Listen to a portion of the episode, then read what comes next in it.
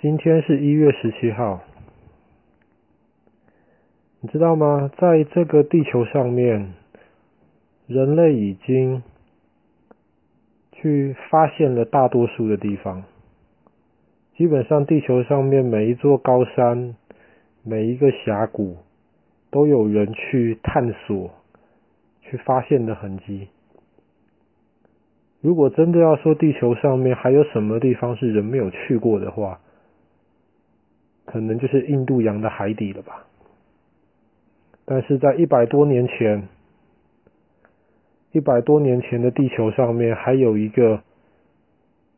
人很想去却没有真的去过的地方，就是南极大陆。在一百多年前的时候，有很多的探险队，他们希望去南极大陆，他们希望更认识南极大陆的情况，做一些科学研究。当然，他们更多的是想去看看南极大陆那边到底有什么。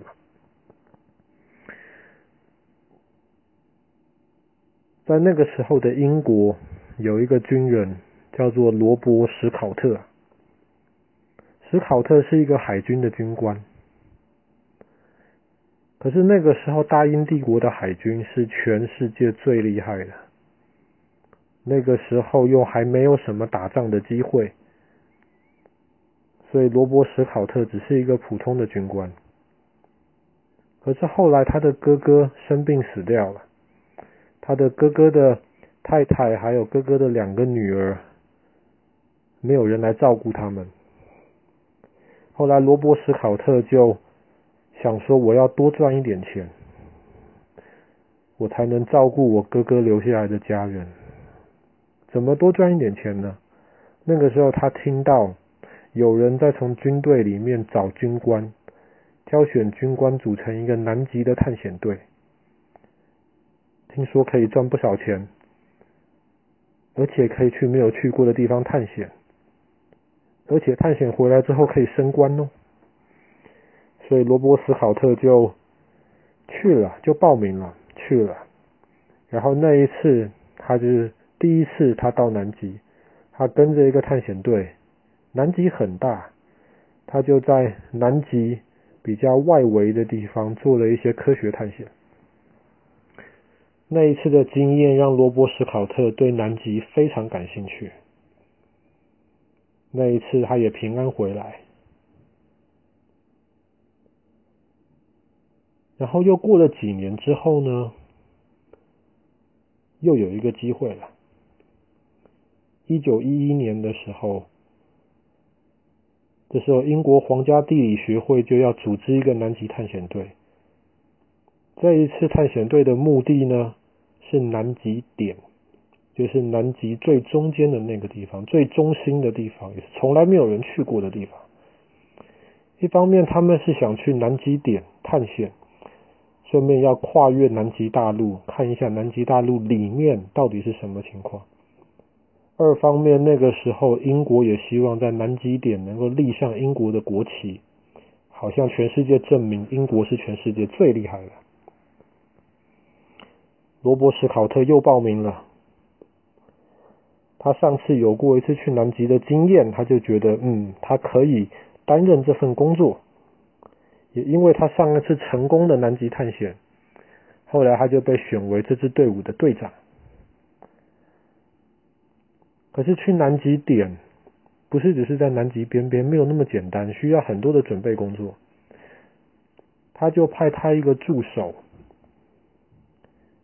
一个非常懂狗的一个人到西伯利亚去寻找那些可以拉雪橇的狗。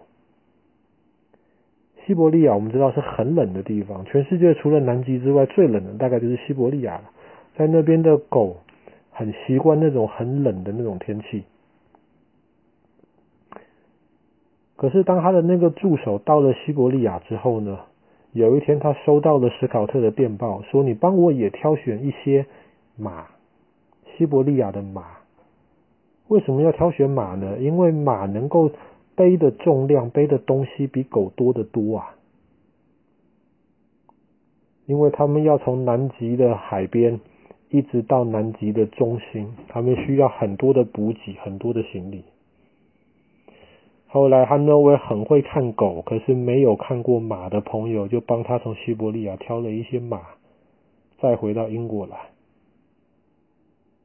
这些是西伯利亚的马，之前没有在南极用过。后来，探险队出发了，花了很长的时间，总算到了南极的边边。那个时候，虽然说南半球是夏天，可是南极还是很冷，而且靠近南极的地方还是有很多冰。他们的船就在冰层里面被卡了二十多天，破不了冰，那个冰太厚了。后来好不容易他们能够离开船，能够扎下他们的基地的地方的时候。跟他们原来预备的地方是不太一样的，差了五十公里。可是他们没有办法，他们觉得已经在冰里面被困了二十多天了，他们要赶快把握时间，要用南极这短短的夏天，赶快走到南极点，不然冬天还得了啊！所以就这样子，虽然计划赶不上变化，他们还是就这样出发了。出发的时候，罗伯·史考特他发现一个很大的问题。他发现这些马虽然是西伯利亚带来的马，西伯利亚也很冷，可是南极更冷，这些马好像受不了啊。后来他的同伴就建议他说：“把这些马杀掉吧，这样马的食物，马的肉可以当做食物。”罗伯·斯考特拒绝了，他就带着这一些雪橇狗，拖着他们的行李出发。走啊走啊走啊，拖着很多行李，他们要走一千多公里。走啊走啊走啊，走到离南极点只有几百公里的地方，罗伯·史考特做了一个决定。他们的队伍剩下八个人，他命令三个人带着这些雪橇狗先回去。为什么呢？他们四个人行动，而他们剩下的五个人行动比较快，他们就要赶快把握时间冲锋，往南极点冲锋。然后他想说，这些狗可以在他们冲锋到南极点，插上英国国旗之后，回程的时候来接他们。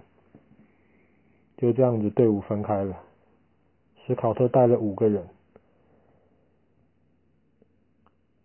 在暴风雪中走了几百公里。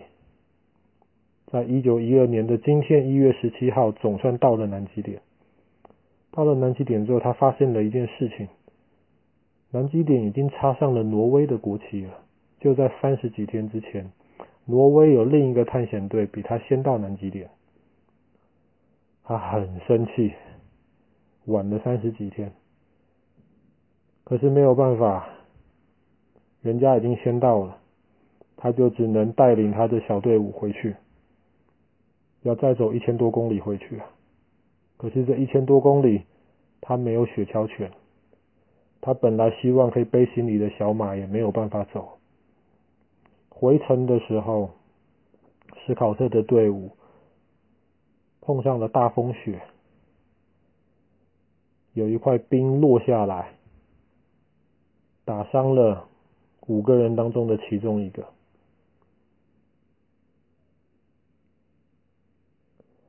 这个同伴就说：“我回不去了，你们走吧。”剩下四个人继续往前走。有一个之前也是一样，跟史考特一样是在当兵的。